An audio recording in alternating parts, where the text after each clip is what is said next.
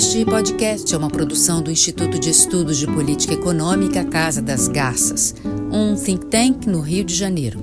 É um podcast sobre ciência, a arte e a prática da política econômica no Brasil. É um registro da história e uma busca de lições para o presente. Eu sou José Augusto Fernandes, host do podcast do Instituto de Estudos de Política Econômica Casa das Garças. O nosso convidado de hoje é Maílson da Nóbrega, economista, ex-ministro da Fazenda.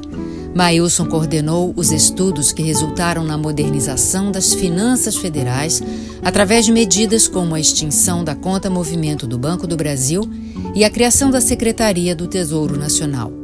Eleito economista do ano de 2013 pela Ordem dos Economistas do Brasil, é sócio da Tendência Consultoria Integrada e colunista da revista Veja. Maílson, muito obrigado por sua participação nesse podcast. Você teve inúmeras experiências na gestão de políticas, no Ministério da Fazenda, como secretário-geral, como ministro, e teve toda uma história que começou, né, me parece, no Banco do Brasil. Foi um burocrata né, de, de carreira, quer dizer, um mandarim, né, usando a expressão inglesa para esse tipo de, de função, e culmina com a sua ascensão ao Ministério da Fazenda. Conta um pouco essa sua história de vida, que é muito interessante. Olá, Zé Augusto, muito obrigado pelo convite. Estou muito honrado de ser um dos participantes desse trabalho. É, é preciso que os quem vai nos ouvir ou ver saiba de uma coisa importante: é que nós nos conhecemos há mais de 30 anos. É uma velha amizade e mútua admiração. Mas olha, deixa eu te dizer, Rapidamente, um pouco de minha vida, eu, eu sou filho de um alfaiate e de uma costureira de uma cidadezinha do interior da Paraíba chamada Cruz do Espírito Santo. Fica a 24 quilômetros de João Pessoa. Né? Ah, nesse período, é, minha infância nessa cidade, eu tive a oportunidade de conviver com um padre da paróquia que me é, convenceu a, a tentar a carreira do sacerdócio, acabei desistindo no meio do caminho, né? É, estudei no, no, grupo escolar, que era muito bom na época. E, e ainda hoje se fala, Zé Augusto, você sabe disso, que a ascensão social de alguém de classe menos favorecida no Brasil se dá ou se dava essencialmente por três canais. Ou alguém ia ser padre, ou alguém ia tentar as Forças Armadas, ou entrar no Banco do Brasil. E você sabe que eu tentei as três, não é? Ah, o, o, a carreira de padre eu desisti antes de começar. Eu passei no concurso para o CIAI da Aeronáutica eh, em Recife, na, na, base aérea. Eu ia ser piloto né, de aeronave do, da, da aeronáutica e fui reprovado no exame de saúde, porque constataram que eu era míope, eu não sabia na época. Né? E aí, terceiro, o Banco do Brasil. Então, o Banco do Brasil funcionou o Banco do Brasil teve uma importância decisiva na minha formação, tanto na formação profissional como na formação de valores, né, de ética. Certo? E por uma série de razões, eu acabei saindo da Paraíba, onde eu trabalhava no Banco do Brasil, eu entrei no Banco do Brasil em Cajazeiras, no sertão do estado, para o Rio de Janeiro, para o Rio de Janeiro, em 1968 e de lá para Brasília, em 1970. É, Brasília foi, para mim, uma grande oportunidade. Para muitos funcionários do Banco do Brasil, a juventude daquela época do Banco do Brasil, por uma simples razão. A grande maioria é, dos altos funcionários do Banco do Brasil, pessoas já em idade de se aposentar, a grande maioria decidiu não ir para Brasília. Então, abriu-se a oportunidade para os jovens né, talentos do Banco do Brasil, digamos assim. É?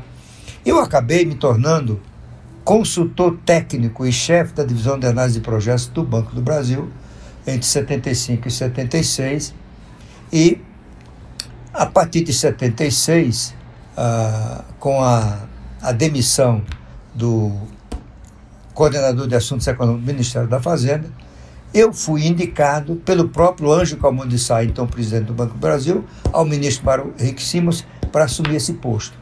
E aí eu fui trabalhar é, no Ministério da Fazenda. Né? Antes eu tinha passado um, um, dois anos no Ministério da Indústria e do Comércio. Né? Esse foi um período de enorme aprendizado, porque o, o MIC, o Ministério da Indústria e Comércio, coordenava todas as ações do segundo PND. Como você sabe, era um plano de intensa intervenção estatal na economia. O, havia o Conselho de Desenvolvimento Industrial, o CDI, que era vinculado ao ministro, o Conselho de Siderurgia e Não Ferrosos, que cuidava da parte de siderurgia eh, e de outros metais, não é? Uh, e a lei de turismo, previdência privada, era um gigante. Uh, tecnologia industrial, registro de comércio, né? E, e, quando terminou o governo Geisel, eu fui convidado para ir para o Ministério da Fazenda com o ministro Carlos Richbiter. E aí eu fui exercer a função de coordenador de assuntos econômicos, que equivale hoje à, à Secretaria de Política Econômica. Naquela época era um gigante, porque a gente controlava preços, era, tinha uma sucursal no Rio de Janeiro, tinha um departamento em São Paulo. Esse departamento tinha 180 pessoas, para você ter uma ideia. Tá ah, depois eu virei secretário-geral eh, do Ministério da Fazenda, com o ministro Galvez, em 1983. E aí foi nesse período que eu comecei a, a me dar conta dos grandes problemas é, de política econômica do governo, né? ah, porque eu participava de vários fóruns relevantes naquela época, você conhece todos, mas eu, eu coordenava, por exemplo, a pauta do Conselho Monetário Nacional, que era discutida por mim e por chefe do gabinete do presidente do Banco Central e levada à aprovação do ministro da Fazenda. Né? Que era um conselho ah, muito amplo, né? com agenda... Era um conselho, era um conselho gigantesco, isso mesmo. É, o Conselho Monetário Nacional tinha 30 membros. Né? E ele galvanizava a opinião pública, porque dele dependia a agricultura, a indústria, as exportações. Era um monte de crédito subsidiado que passava pelo crivo do Conselho Monetário Nacional. O Conselho Monetário Nacional, ele galvanizava a opinião pública. No dia da reunião, a sala de reunião do conselho ficava apinhada de cinegrafistas, repórteres, eh, os cambal. 1979. A segunda crise do petróleo e a deterioração da situação econômica levam a um maior controle do comércio exterior. Foi nesse período que a coisa começou, a situação macroeconômica começou a deteriorar. Porque em 79 veio a segunda crise do petróleo e a necessidade de impor sérios controles no comércio exterior. O nosso déficit em conta corrente tinha pulado de 1,7 bilhão em 1973 uh, para 7,1 bilhão em 1974. Isso foi se agravando e, e, no governo Figueiredo, que era o governo ministro do governo Figueiredo, né, a, a gente começou a trabalhar nas restrições que foram imensas ao processo de importação. Chegamos ao ponto, você deve lembrar disso, de existirem 3 mil posições com importação suspensa. Uhum. Mesmo que pagasse o imposto de importação, não podia importar. Não podia entrar. Não, não podia entrar, não é? Ah, Desmontar isso depois não foi fácil. Ainda não, não, ainda foi, não fácil. foi fácil. Ainda não foi fácil. Ah, isso ainda está sendo desmontado hoje. ainda tem resquício daquela época. Né? E, e, e, o, que, o que realmente foi o auge né, é, do ambiente de deterioração que adviria desse período foi a crise de 1982, né? quando o México quebrou em agosto de 82. Nós estávamos preparando para ir para a reunião do Fundo Monetário em Toronto e deu aquele pânico, né? Ah, o, o, os bancos americanos estavam muito envolvidos no financiamento de países daquela época chamada do terceiro mundo, né? Ah, o país em desenvolvimento. E nós chegamos em Toronto com a percepção geral que o governo americano iria patrocinar um programa de salvação do sistema bancário americano. Né? Ah, e fomos para a reunião, naquela época era o comitê interino, que era o foco por excelência da decisão de política do FMI. Ela reunia os 22 ministros representando o, os principais membros do FMI. E o secretário do Tesouro era um homem do Merrill Lynch chamado Donald Reagan. Né? É. E nós estamos naquela expectativa, começa a reunião e o, o presidente do, do o, o, diretor do FMI, que era o Jacques de la Rosière, um francês, ele começou a, o relato dele e, e falou nessa coisa de uma medida para evitar o prolongamento do pânico. E alguém começou a falar e tal, olhando para o Donald Reagan, O Dona Adriga disse mais ou menos em inglês assim: danem-se, tá certo? O Tesouro não tem nada a ver com isso. Foram os bancos que decidiram, foram os países que resolveram tomar o crédito. Não vai ter programa. Olha, foi a partir dali foi o caos. Né? Você teve uma, imediatamente uma, um pânico, o pânico se acentuou. Tanto assim que o Galvez queria inaugurar uma, uma agência da, da BBTU do Banco do Brasil em Paris, voltou às pressas para Brasília, nós voltamos para Brasília, para preparar o que seria o programa do FMI, porque o Brasil ia quebrar. Né? Aliás, tinha quebrado. Né? Então, eu diria que nesse período começou a, a criar a percepção muito mais clara das disfunções né, da, da, da, economia brasileira e particularmente do setor público. Né? O, com o FMI, nós tivemos que montar um programa, né, um programa para obtenção, o crédito naquela época foi o maior da época, 6 bilhões de dólares, né? e como você, você sabe, o FMI tem quatro critérios de desempenho para cumprimento de metas, né? que são o crédito interno líquido, o, o asset, você tem uh, o nível de reservas internacionais, o nível da dívida pública e o déficit público. Né? E, e nessa época, nós começamos a nos dar conta que nós nem sabíamos medir o déficit público. O von Dollinger, que você também conhece, né, que fazia parte dessa equipe na época, estava hoje no IPEA, o Dollinger trabalhou um ano ou mais tentando calcular o déficit público, produziu o que a gente chamava o tijolão. Era um documento de mais de 300 páginas em que ele tipificou caso por caso de subsídios para calcular o déficit público. Né? E aí chegou o FMI e disse: não precisa nada disso. É tão simples quanto é, uma, uma, uma, uma, uma operação de, de contabilidade. Você tem que saber a diferença entre o endividamento de um ano é. e, o, e o endividamento do segundo. A diferença entre os dois é a necessidade de financiamento do setor público. As fontes do déficit público. As relações entre o Banco do Brasil, Banco Central e o Tesouro Nacional. E o processo das reformas institucionais. E nessa de gerar as informações, é. nós fomos nos dando conta das disfunções totais. Né? Por exemplo, veio, veio à tona a percepção de que eh, o relacionamento entre o Banco do Brasil e o Banco Central era uma das fontes de expansão do déficit público. Né? É daí que nasceu tanto a percepção quanto a necessidade de pôr fim ao relacionamento institucional é, defeituoso entre o Banco do Brasil, o Banco Central e o Tesouro Nacional. Só uma curiosidade, não tinha Tesouro Nacional. Uhum. O Tesouro Nacional era um, era um programa, era um programa de, de, de, de desembolso. Só para concluir, quem, quem, quem executava o orçamento da União era no departamento do Banco do Brasil.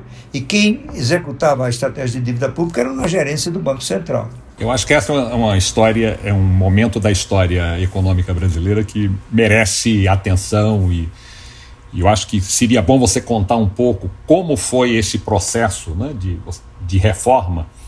E havia muitas resistências. Né? Você tinha o próprio Banco do Brasil, era uma fonte de resistência dizer, extraordinária, quer dizer, essas mudanças. Você era oriundo do Banco do Brasil. É, havia certamente as bancadas parlamentares com seus interesses estabelecidos, porque o Banco Central era quase que um banco de fomento também. Conta um pouco a a economia política dessa reforma? Olha, a, a gente, a gente elegeu três metas para o trabalho. Nós tínhamos que acabar a conta de movimento do Banco do Brasil e do Banco Central. O Banco, Banco do Brasil sacava quanto ele quisesse no Banco Central eh, por essa conta de movimento. O segundo era extinguir as funções de fomento do Banco Central. O Banco Central tinha um, uma diretoria de crédito rural e agroindustrial que financiava via bancos o agronegócio, as exportações. Né? Ah, essa diretoria tinha ah, grupos de análise de projeto, a moda do BNDES. Né? Em terceiro, acabar o orçamento monetário. Né?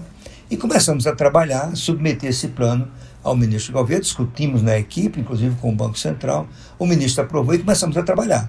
Aí a situação foi ficando mais complexa, fizemos um grupo de mais de 100 pessoas. Esse grupo trabalhou cerca de dois anos e aí chegamos à conclusão é, de que era preciso uma série de medidas.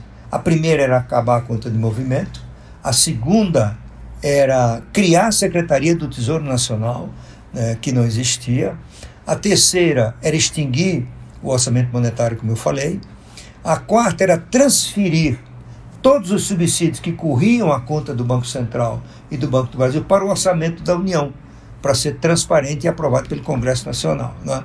Ah, e tudo isso, nós tivemos assessoria de, de especialistas, o, o Fundo Monetário Internacional pôs à nossa disposição uma equipe de três especialistas, um australiano, um inglês e um americano, não é, que tinham experiência uhum.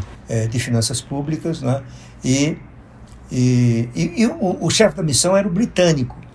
E no fim ofereci um almoço para eles. E eles falaram: olha, vocês estão fazendo história. Esse negócio é sensacional em que vocês estão envolvidos. Mas nós não encontramos uma coisa essencial. De qual é? O marketing da ideia. De, como assim? O marketing, vocês vão ter que convencer as pessoas. Eu achei, depois que ele saiu, brincamos, esse cara não entendeu nada do que a gente está fazendo, né? Tá certo? Achando claro. que era uma bobagem que ele tinha dito. E ele estava certo. Mas isso era um pouco do cacoete nosso da época do autoritarismo. Você não, não se preocupava com a opinião pública. E eis que, como você diz, irrompeu um movimento de resistência no Banco do Brasil, com o Sindicato dos Bancários e no Banco Central também. Contra a extinção do banco, da conta de movimento no Banco do Brasil e das funções de fomento no Banco Central. Né? E, e você sabe que a primeira rodada desse protesto, eles foram vitoriosos, porque nós propusemos as medidas, o Conselho Monetário Nacional aprovou em novembro de, de 1984, portanto, no finzinho do regime militar. Dois dias depois, um deputado do MDB conseguiu uma liminar de uma juíza de Brasília mandando arquivar todo o estudo. Foi assim uma ducha de água fria. Acabou. Né? Qual foi a sorte nossa? É que entre os membros desse grupo, no grupo que coordenava, havia um grupo coordenador, estava o João Batista de Abreu, que você se lembra dele, foi ministro do Planejamento. E o João Batista foi ser o secretário-geral do ministro Funaro. Eles estavam trabalhando no, no Plano Real e, e, e, e o Banco do Brasil anunciou um grande lucro né? O ministro reuniu a equipe e falou: que bom que chegou esse lucro do Banco do Brasil, isso vai reforçar uh, o nosso orçamento. O João Batista, ministro, você está enganado, isso não vai acontecer nada. É, esse, esse, esse lucro do Banco do Brasil é vai para uma conta de movimento, é fictício. Vai para uma conta de movimento, não passa pelo tesouro. Como assim? Temos que acabar isso, senão está tudo pronto. E por que não acabou? Porque houve um, um eliminar e está tudo arquivado. Então desarquiva. Uhum. Então foi o Funaro, a rigor, que começou esse processo. Né? O deputado entrou com ação novamente, ganhou novamente, mas nessa altura o ambiente era outro, recorreu-se à, instância superior, o, o processo foi derrubado, né? a, a, a liminar foi derrubada e todo o processo continuou. Mas nessa época, uh, eu fui considerado inimigo público número um do Banco do Brasil, eu era, eu era objeto diário né, de boletins internos de difamação, diziam que eu estava a serviço do FMI, que eu estava comprado pelos bancos privados para liquidar o Banco do Brasil. Imagina um, dos nossos conspirando contra uh, a principal instituição de crédito do Brasil e por aí afora. Né? É, eu imagino que não deva ter sido fácil, mas é, é curioso que mesmo em um período né, de instabilidade, de inflação elevada, de crise de dívida externa, você tem um conjunto de sementes de reformas que são muito importantes. Né? Dizer, ou seja, é até como método, né? Dizer, eu acho que quando a gente examina um determinado momento da história, é sempre, é sempre bom tentar é, aprofundar e tentar ver o que é que existe realmente de dentro, abaixo ali da linha do iceberg, né? que eu acho que você acabou de mostrar a criação da Secretaria do Tesouro, a extinção do orçamento monetário, da conta movimento, né, do primeiro ordenamento dos subsídios, que eu acho que é algo que ainda passou por várias décadas, né, eu acho que isso foi sendo aperfeiçoado quer dizer, ao longo do, do tempo. E eu acho que essa outra mensagem também que você coloca, quer dizer, sobre processos de comunicação de políticas, né, que vocês quase que pela primeira vez se defrontavam, já que participavam de um governo ainda em um ambiente não democrático, é, eu acho que é uma, é uma lição importante para todas as outras reformas que a gente tem que, que enfrentar. Né? Você precisa convencer a população. Né? Deixa eu acrescentar um ponto, o, o, uh, Zé Augusto. Naquela época, como você sabe, nós tínhamos tido uma exaustão das reservas internacionais, não só no Brasil, mas 34 países em desenvolvimento tinham entrado em crise de dívida externa.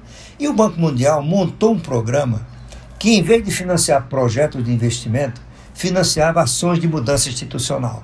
Eles chamavam os empréstimos setoriais. E o Brasil começou a negociar um empréstimo setorial com o Banco Mundial, era um empréstimo de 500 milhões de dólares, nós não precisávamos aprovar nenhum, nenhum projeto de investimento, apenas tínhamos que comprometer com algumas mudanças. E esse projeto chamava Trade Loan, né? era um empréstimo de comércio. O, o Brasil se comprometia a fazer várias mudanças no seu comércio exterior. E foi na discussão desse projeto que começamos a entender uma série de coisas que não passavam pela nossa cabeça. Por exemplo, eu me lembro de uma reunião, uh, o funcionário do Banco Central um, do Banco Mundial era um grego, né?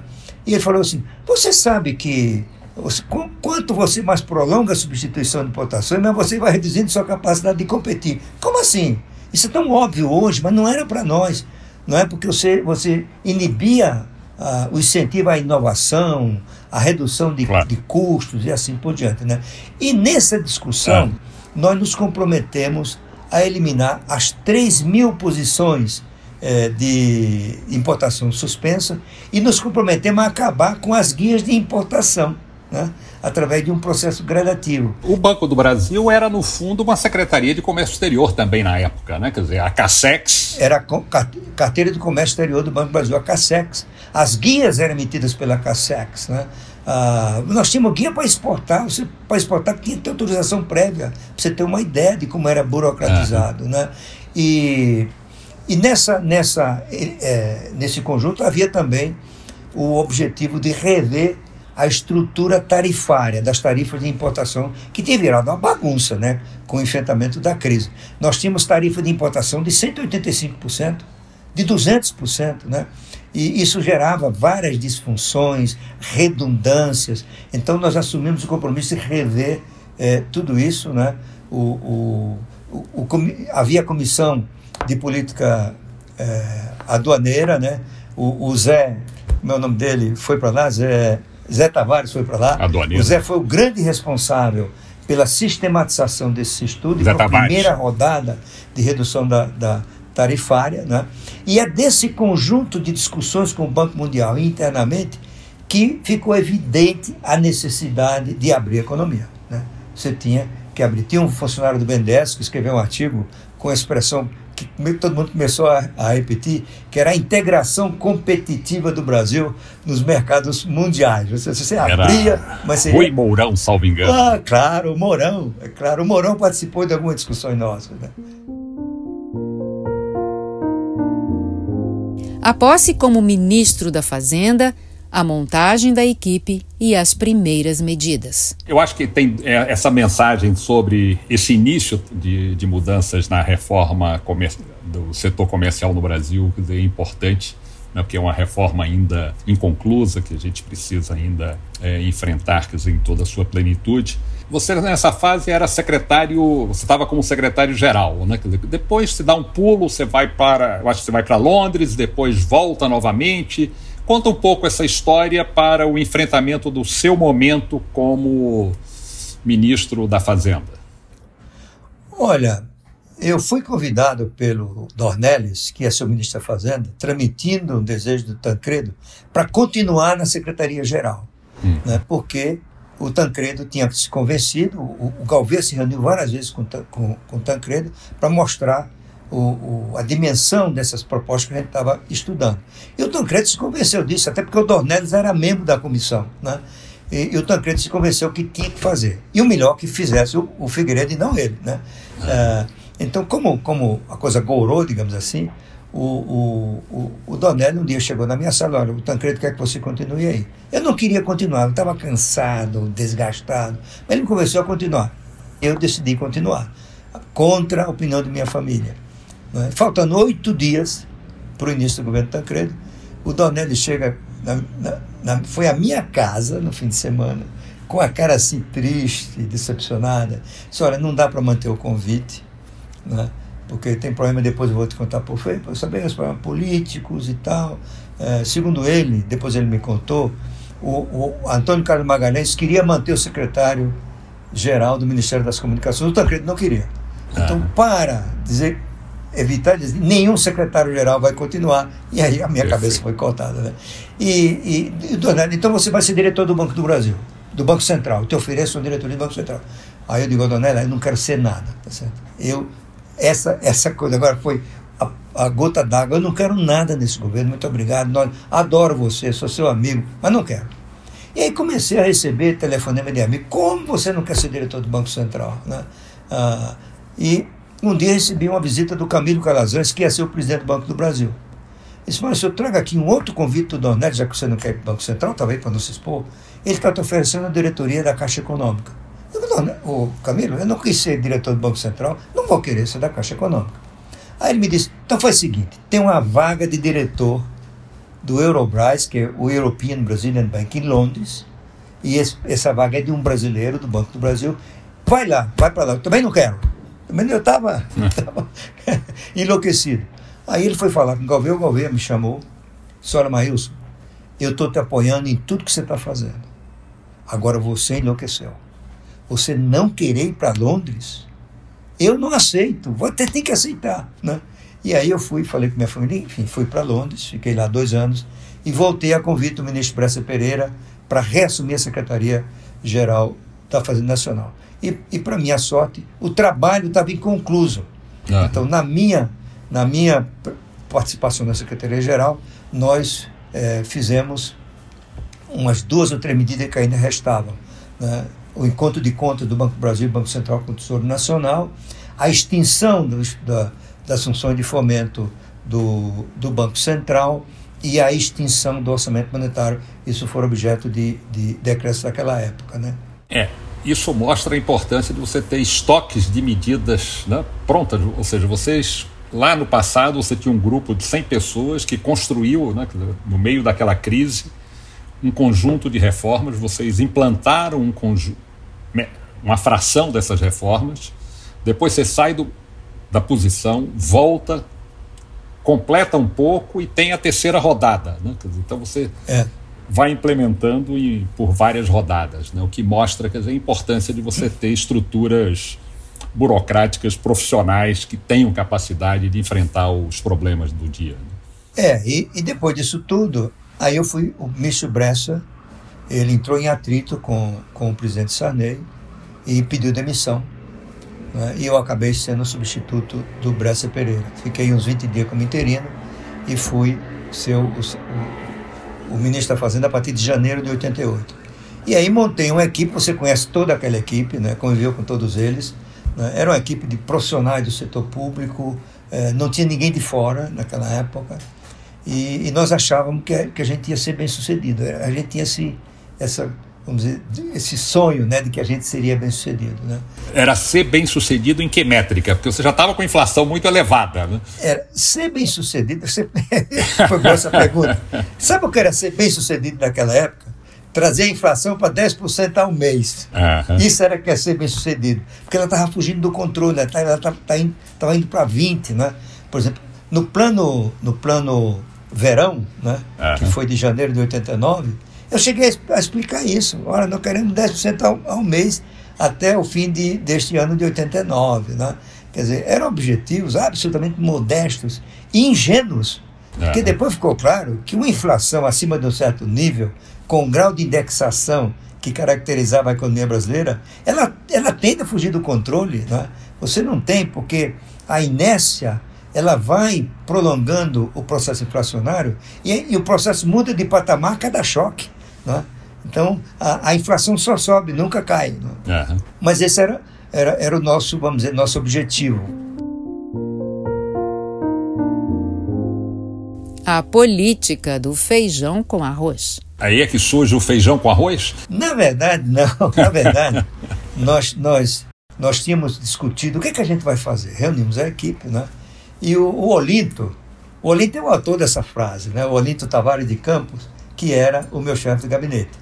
E o Olissório Maílson, pensa bem, a gente tem um presidente sem base política, sem capital político. Você não tem como mobilizar o país para grandes transformações, para acabar com esse processo inflacionário. Então, e só temos dois anos de governo. Nós vamos ter que fazer o feijão com arroz. Uhum. Esquece essas coisas mais grandiosas, né? porque você não vai conseguir aprovar.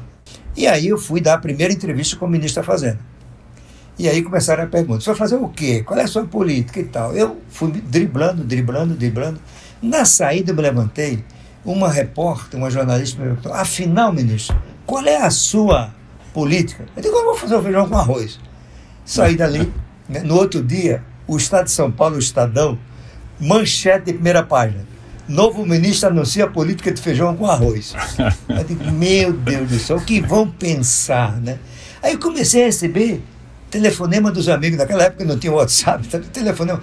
Mas que, que sacada, quem te assessorou né, nessa, nessa, nessa política? Pô, foi por acidente. É uma grande sacada. É a ideia de que você não vem com um plano grandioso, né, um plano de é, intervir na economia. Então ficou. A política de feijão com arroz ficou com uma coisa de conduzir o processo sem grandes ambições, mas ao mesmo tempo evitando riscos que levassem a, a economia a um colapso total que terminaria tendo implicações para o processo político. Uhum. Afinal de contas, nós íamos eleger o primeiro presidente da República, depois de 1960, em novembro do ano seguinte. Né? É, o, sobre esse período, eu me lembro que um, eu tenho um, um amigo argentino que eu acho que ajudou a organizar uma reunião de vocês com, em Buenos Aires, com vários outros economistas argentinos, etc e ele recorda que vocês fizeram a pergunta: dá para fazer alguma coisa? E eles disseram: não. Com o período que vocês informaram que ainda tinham de governo, eles disseram não. Né? Então, acho que isso foi o consenso de Buenos Aires. Né? é verdade, é verdade. Né? E nós só tínhamos uma certeza naquela época. Né? Você não. Isso aí já tinha. A gente tinha convencido muito antes o, a inflação brasileira, por suas características, pela forte inércia do sistema de preço, ela não seria tratável com os instrumentos convencionais de política econômica, de política monetária e fiscal, sobretudo, né? como foi a ilusão do próprio Fundo Monetário. O acordo de 83 do Fundo Monetário era um acordo ortodoxo, com forte contração monetária. Né? E a gente já tinha aprendido que combater a, essa inflação brasileira com instrumentos tradicionais de política econômica só era possível numa ditadura em que você arrasasse a economia, além de não recomendável do ponto de vista social, econômico e de futuro, ou seja, todos haviam comprado a ideia, que era correta, sustentada por economistas como Chico Lopes, Bressa Pereira eh, e, e vários outros, que é o seguinte, a inflação brasileira era essencialmente inercial, e ela tinha que ser combatida com alguma coisa não ortodoxa. E havia duas saídas, como se lembra, que era o, que era o choque de, da, do congelamento e depois o que é. veio a ser a URV, né? que é a é. proposta do Pessoarida e do André Lara Rezende. Mas eu acho que do que você falou, até em relação ao FMI dizer, e, e, ao, e ao próprio Banco Mundial, quer dizer, que foram decisivos né, em determinadas reformas, tanto do setor público quanto da, do arcabouço das instituições monetárias, quanto da política comercial, mas há também um aprendizado do outro lado, né? quer dizer, eles têm que entender, quer dizer, as instituições, né? quer dizer, as características institucionais e o próprio programa de estabilização foi algo bem bem tupiniquim, né? quer dizer, na sua construção, né? quer dizer, o o FMI e as instituições multilaterais tiveram de alguma forma de se adaptar e ser convencidas né, de que esse era o caminho. Olha, você tem toda a razão. Eu diria que o Brasil, de uma certa forma, e, e também a Argentina, contribuíram para um processo educativo no FMI. Né? O FMI comprou definitivamente a ideia de que era preciso desindexar a economia brasileira. E eu me lembro, quando eu fiz minha primeira viagem a Washington como ministro, eu tive um jantar privado com o, é, o, o Candeci, que era o então o, o diretor-gerente do, do, do, do FMI. E esse jantar a gente discutiria as bases do acordo, as metas, né? O FMI queria uma meta de 1% de déficit público, eu sustentava que era 4%, e fomos, vamos discutir tudo isso. Mas o, o, o que me chamou a atenção foi durante todo o nosso jantar, o Candeci não cansou de falar no que ele chama DI. Don't forget, Mr. Mendelssohn, DI significa de-indexation, tá certo? Então, ou seja, vocês não terão sucesso, segundo ah, ele, okay. e a gente estava convencido disso, sem um bom programa eficiente de desindexação, que a gente sabe que só vai ter sucesso com a genialidade do plano real. Sarney tenta de novo controlar a inflação. Ele congela preços e salários com o plano verão. Mas se achava naquela época que a, a, o congelamento poderia ser uma saída, né? Foi assim que defendeu o, o, o Modiano, do, do, que é que era da PUC depois do BNDES, tinha dado certo em Israel, né? O Peço Arida foi a Israel para é. conhecer o programa deles, né? Só que Israel tinha condições que a gente não possuía aqui no Brasil, né? Era um país pequeno, é, o, o, o, Tesouro Americano doou ao, ao, ao, a Israel o equivalente a 3% do PIB para fazer um colchão de reserva e resistir à preservação da âncora cambial. A, a central sindical concordou com o congelamento e o congelamento dos salários. Isso não teve aqui no Brasil, tá certo? Você não tinha as condições institucionais e culturais para é, um sucesso que teve é, Israel no combate à, à, inflação, que naquela época chegou a 400%. E só para concluir, a, a combater a inflação Israel era uma questão de segurança nacional, porque ela minaria as bases da economia e da defesa. Claro. Tá certo? Então, a, a, o fim da inflação era fundamental para a própria sobrevivência de Israel. Então ele tinha vários incentivos para o sacrifício né, e as medidas mais duras uhum. que viabilizaram o congelamento. A Constituinte e o capítulo econômico da Constituição de 1988. Aí, um outro tema que eu queria explorar com você, que você foi um participante é, ativo dizer, e levantou quer dizer, várias questões quer dizer, sobre o que estava sendo construído à época, é sobre a Constituição de, de 88. Né? Ou seja, você apontou na ocasião dizer, vários problemas. Estamos, obviamente, falando não do capítulo político, mas do capítulo da ordem econômica. Conte um pouco essa história, porque essa história ainda não terminou. Né? Quer dizer, ainda temos uma agenda inconclusa de reformas. É, eu sei que houve um plano de contenção de danos na ocasião, melhorou um pouquinho, mas ainda tivemos muitos problemas. Conte um pouco essa história que eu acho que é importante de ser registrada. Olha, eu participei intensamente dos trabalhos de preparação do capítulo econômico da Constituição de 88. Na época eu era secretário-geral do Ministério da Fazenda, com o Bressa, e o, o, o, o Serra, hoje senador José Serra, e o, e o Francisco Dornelles, eles eram os líderes da comissão temática é, de finanças públicas. O Dornelles era o presidente da comissão e o Serra era o relator. E os dois me convidaram para formar um grupo de especialistas que iria assessorá-los em todos os pontos é, desse capítulo da Constituição. Né? Eu acompanhei de, de perto o trabalho, uh, o Serra teve que desmontar uma série de bobagens é, propostas pelas subcomissões. Né? O Serra é responsável por uma coisa que eu achava quase impossível, que é a redação do capítulo do orçamento da União, né?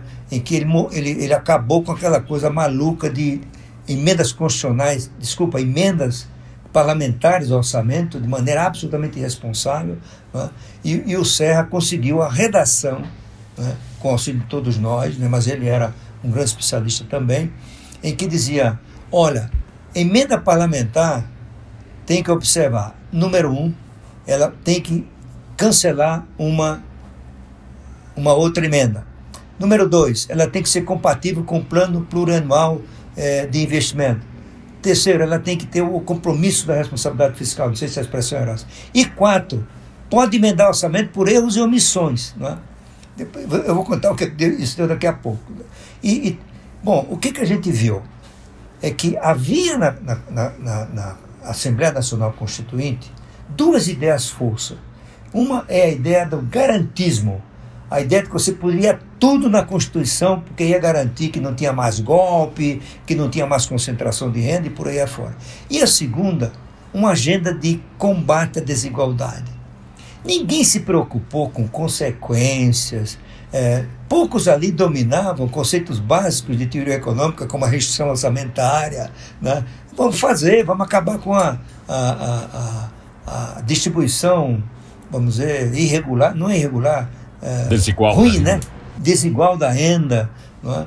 E isso foi feito a golpes de mais é, compromissos, né? E acabou beneficiando um grupo, são os servidores públicos, né?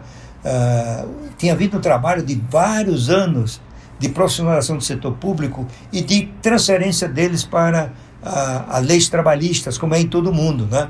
Uh, a Constituição resolveu que acabou com o, esse, criou o regime jurídico único.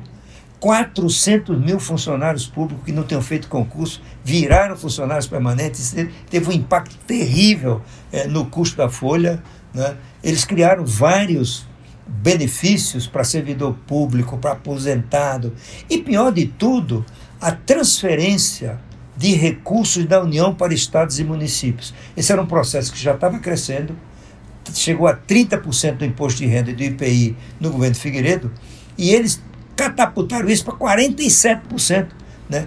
de 30% para 44% para estados e municípios, mais 3% da criação de um fundo de desenvolvimento regional para as áreas do Norte, Nordeste e Centro-Oeste. Né? O que aconteceu? E puseram mais 10% do IPI para indenizar os estados por perda na, na, nas exportações. Né? É, e com isso, ah, para você arrecadar um real, naquela época era, me lembro qual era a moeda, vamos dizer, um, um, um cruzeiro, é, de 10 cruzeiros de, de imposto de renda, você tem que cobrar 20, porque metade ia para esses fundos, tá certo? No IPI, no IPI era o triplo. O que aconteceu? Nós discutimos isso internamente na Fazenda e a Receita propôs uma, uma, uma saída baseada no novo dispositivo da Constituição de 88, que é criar novas incidências não partilháveis, que não podiam ser objeto de transferência de Estados e municípios. Aí criamos a contribuição social sobre o lucro líquido. Né? E isso bagunçou o sistema tributário. Hoje as contribuições representam 40% ou mais da arrecadação. E teve mais outra. A Constituição, contra a nossa opinião, contra o nosso esforço, atribuiu aos estados o poder de alterar as alíquotas, as bases de cálculo, as hipóteses de incidência do ICMS. Não adiantava a gente dizer, você vai bagunçar o sistema. O sistema de IVA precisa de uma harmonidade, de uma harmonização. As regras têm que ser a mesma no território nacional.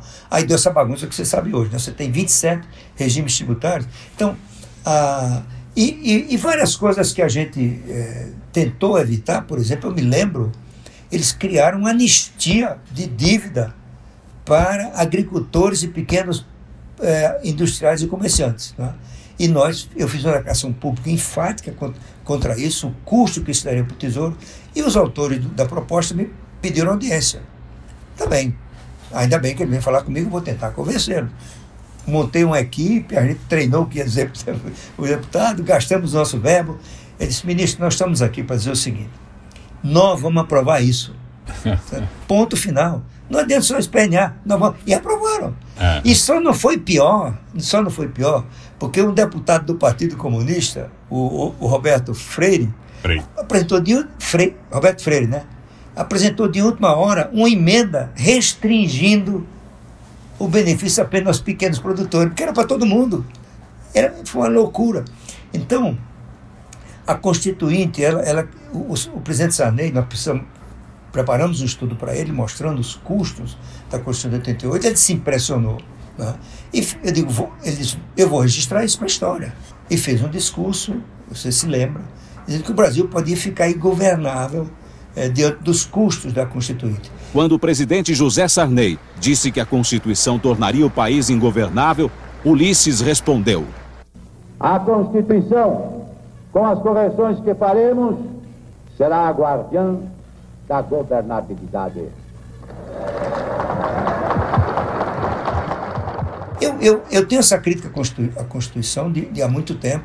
Né? Reconheço o papel da Constituição na redemocratização, na construção de instituições que preservam a, a, a, democracia, que criam os freios e contrapesos, mas a Constituição de 88, no campo econômico, foi um desastre. Né? É, criou vários monopólios da Petrobras, criou o monopólio da, da telecomunicações. O custo das comunicações, o custo disso para reformar, o que aconteceu no, no governo Figueiredo, ainda tem muita coisa para fazer, não é? Entendeu? Então, a, a Constituição de 88 ela piorou a alocação dos recursos na economia, piorou a qualidade do sistema tributário, que hoje é uma fonte de ineficiências, particularmente na área do ICMS. Você tem uma ideia, Zé Augusto? O ICMS muda 70 vezes por semana em todo o país. É inacreditável, né? Ah, pois é. É se bem que eu acho que hoje as condições estão cada vez melhores para mudar isso. É, a PEC 45, quem sabe, vai ser aprovada. Muito bem, obrigado aí por seu relato pela Constituição de 88. Um outro tema que eu queria discutir com você, dada a sua experiência, Maílson, é a questão de coordenação intragoverno. Né? Acho que é essa é sempre uma questão é, importante. O Ministério da Fazenda tem um papel especial pela sua própria natureza, tinha a época e nesse momento talvez até com excesso de, de concentração.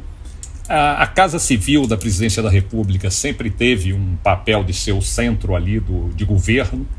Quer dizer, como você avalia quer dizer, essas questões e com base na sua experiência, dizer, o que é que você recomenda? Porque eu acho que esse é um problema recorrente que todos os governos enfrentam. Olha, eu diria que nos meus tempos de governo, isso funcionou razoavelmente bem, na linha do que você falou aí. A Casa Civil coordenava as ações de governo, né? é, a ela eram dirigidas as propostas dos ministérios, uh, essas propostas iam em, em, em, em rascunho para depois discutir com eles, né? Eles verificavam questões de compatibilidade com a Constituição, compatibilidade com o ambiente político e assim por diante. Né? O, o Ministério da Fazenda, junto com o planejamento, exercia uma atividade de coordenação interna nas políticas fiscais e monetárias, que era exercido, sobretudo, no campo monetário pelo Conselho Monetário Nacional e no campo interno pelo trabalho conjunto da da, da fazenda e do planejamento. Né? O, e, além disso, a democracia foi nos ensinando que, dada a natureza do sistema político brasileiro, né, de, o multipartidarismo, a fragmentação, né, é, era, era um, um, sistema que o Sérgio Abranches denominou muito bem de presidencialismo de coalizão. Então, a coalizão é, é parte inerente do sistema político brasileiro. Né? Sobretudo agora que tem 30 partidos políticos, né? uma coalizão envolve 14, 15 partidos. E, como diz o, o, um cientista político da, da GV, o Pereira, né? ele diz o seguinte: olha, o presidente é o coordenador do jogo político. Né? É ele que coordena esse jogo e, e, e a Casa Civil coordena internamente a, as diversas visões do governo. Isso funcionou muito bem no governo, no governo Sarney, funcionou bem é, no governo eh, Fernando Henrique Cardoso, funcionou muito bem no governo Lula. Né? Ah, o Lula tinha a sua habilidade. Isso requer do, do presidente não só a percepção desse processo, mas uma, as habilidades de conquistar apoio, né? de interagir com os parlamentares, coisas mais simples que são recursos de poder. Quem ele convida para jantar, quem ele convida para viajar com ele para o país, para o exterior, né? Ah, para qual casamento ele comparece, em qual casamento ele comparece. Tudo é parte de um complexo conjunto eh, de recursos políticos que dão ao presidente a tarefa de coordenação. Eu diria que hoje está muito destruído, né? Inclusive porque o ministro da Economia, o Paulo Guedes, que a gente conhece há muito tempo, o Paulo decidiu exercer uma função que nunca foi do Ministério Econômico o de coordenar politicamente as suas propostas. Por quê? O ministro da Fazenda ou do, da Economia, com exceção do Fernando Henrique, ele não tem nenhuma experiência da negociação política, ele não tem nenhuma experiência de como funciona o Congresso Nacional. Né? E ele, ele, ele, essa coordenação requer habilidades é, do coordenador, tanto o presidente no, no, no, âmbito global, quanto o ministro da, da Casa Civil, ou articulador político, ou o secretário de Assuntos Gerais, ou de, de governo, né? É, normalmente, o, o, o, o chefe da Casa Civil mais bem sucedido era aquele que tinha alguma experiência política. Né? Você tem dois casos que fugiu essa regra, que é o Ronaldo Costa Couto com o e o Pedro Parente com o Fernando Henrique. Os dois foram excelentes coordenadores como no exercício da chefia da Casa Civil. Né? O, o, além disso, ele precisa ter, além de, do, do, do, do traquejo do conhecimento, ele tem que ter paciência. O Paulo Guedes não tinha nenhuma dessas coisas. Né? Você se lembra que um, um deputado resolveu fazer uma graça com ele, né? Ah, o, o, filho do Zé Disseu, e ele, ele se encheu de ar e disse assim, ah, mãe, tá certo? Isso não é uma reação que se espera é, do ministro da Economia. Tá Por quê? Porque ele se irritou tanto com a, com a, a insolência, né, a deli, indelicadeza do deputado, ele, ele, teria que respirar não é? e, e, e esquecer. É? Eu acho que a, a lição que estão ficando dessa, dessa crise é que o sistema não funciona bem se o presidente não tem a capacidade de ser o coordenador desse jogo, né? de ser o articulador, de ser o cara, o, sujeito chave, figura-chave desse processo. Muito bem, obrigado por suas reflexões sobre coordenação entre governo, que eu acho que é sempre um tema. Ah, me lembrei do nome do Pereira, é o Carlos Pereira. Carlos Pereira, exato, da Fundação é Getúlio Vargas. Um outro tema Maílson, você sempre valorizou o papel das instituições. Eu posso até talvez dizer que você é um institucionalista de alguma forma.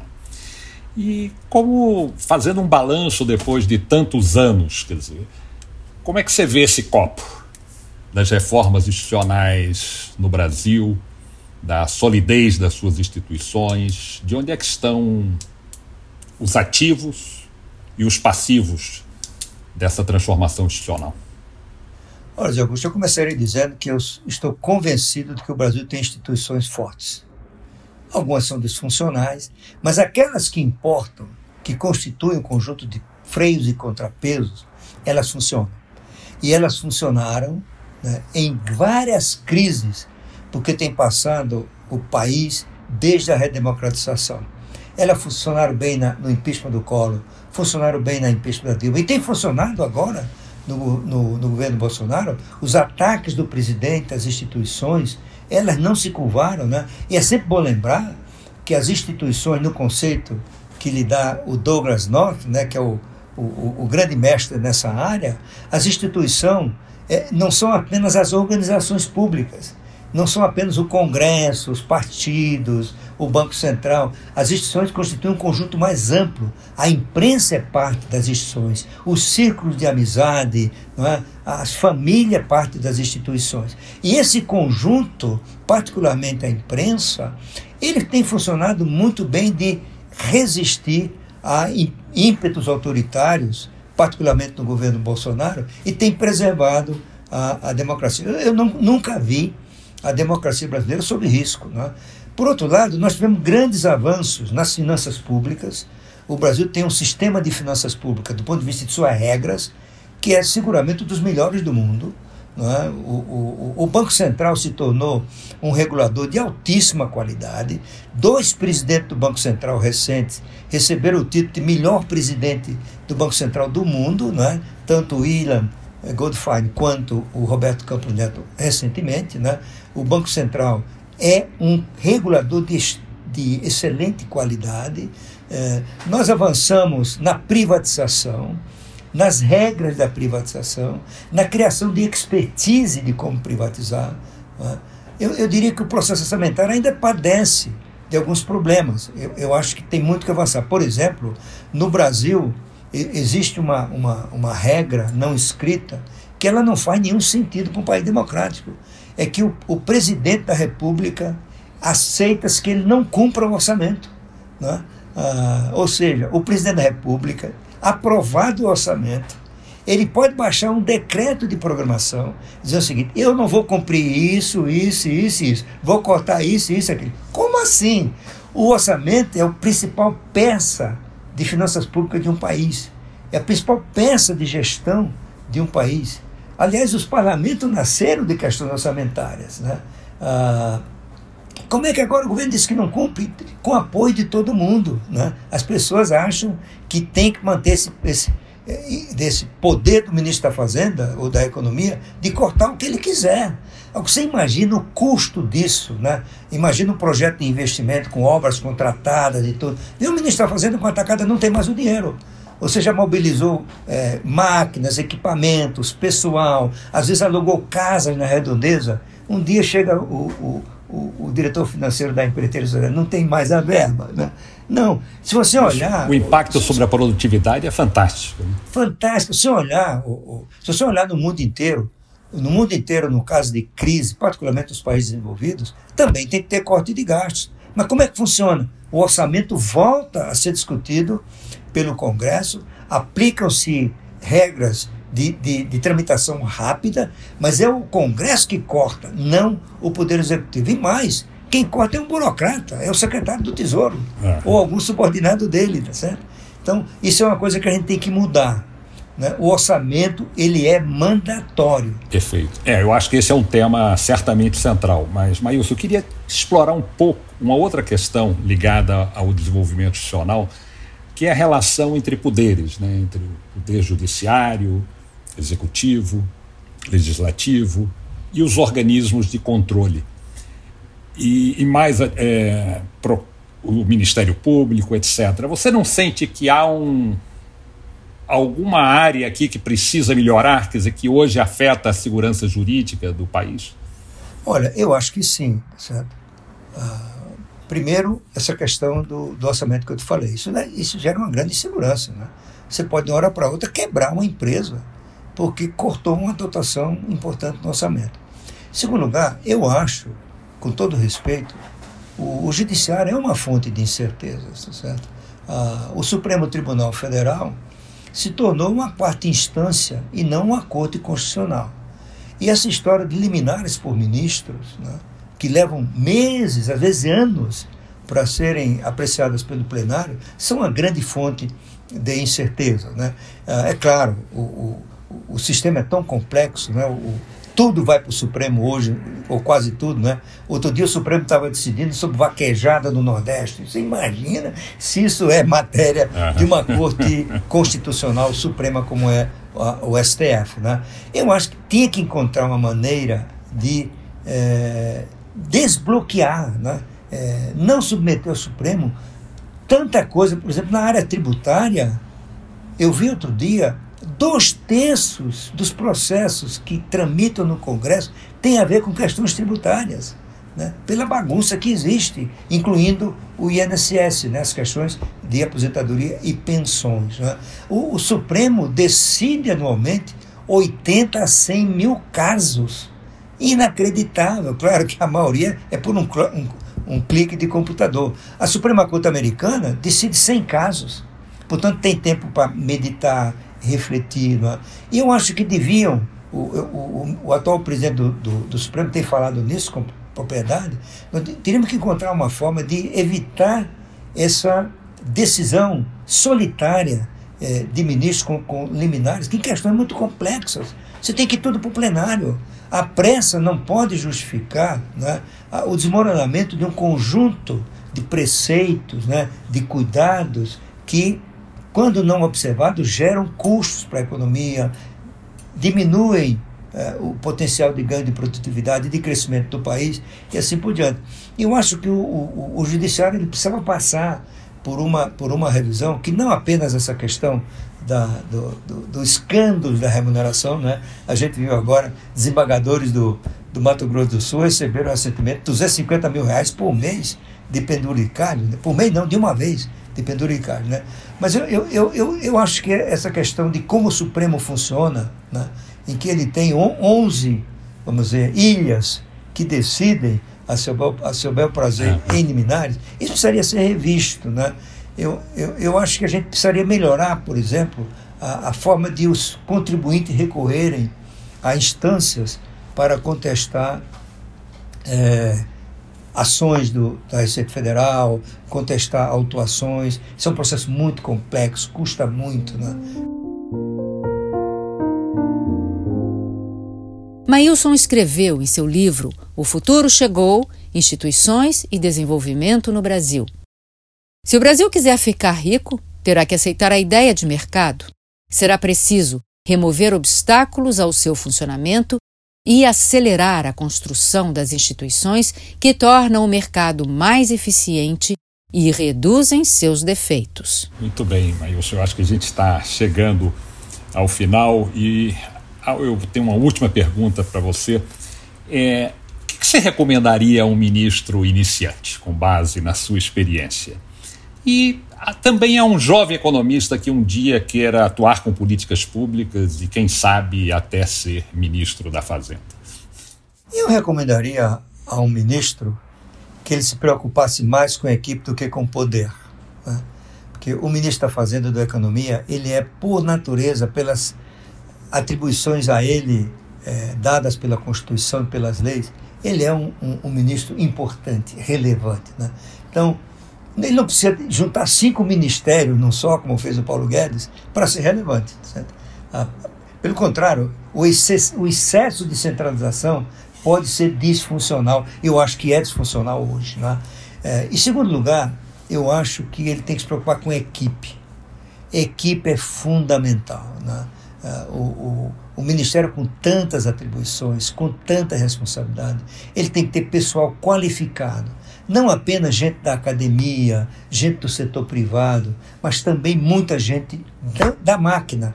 Pessoas que têm experiência eh, na condução de atribuições associada às finanças públicas, à gestão macroeconômica, comércio exterior, essa gama de atribuições que costuma cair sobre os ombros da, da, da equipe econômica. Né? E, e sem uma equipe, né, não, não se vai muito longe. Né? Resumindo, mais equipe, menos poder.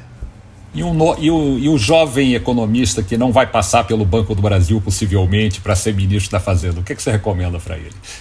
Olha, há um jovem economista que tenha vamos dizer, vocação e desejo de ir para o governo, eu diria que no curso dele ele desse prioridade a duas disciplinas: história e instituições. Entender a teoria das instituições é fundamental para o economista que vai para o governo. Entender a história é crucial, né? até porque ela se repete, né? como uhum. diz o, o Marx, ou, ou, pela idade ou por faça. Né? Então, eu acho que essa, essas coisas, a preparação de um economista para o governo, é, na, na, na escola, na, na faculdade, ela tem que é, atribuir prioridade a essas questões de instituições e história. Muito obrigado pela sua participação no nosso podcast. Agradeço muito essa conversa que nós tivemos hoje. Muito obrigado, Zé Augusto, pelo convite. Para mim foi uma honra.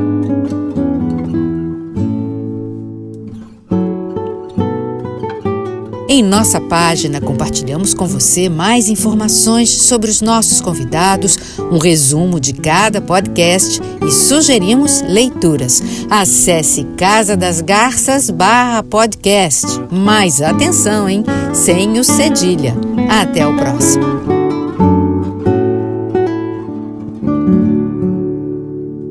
Este podcast é uma realização do Instituto de Estudos de Política Econômica Casa das Garças e é uma produção Flox.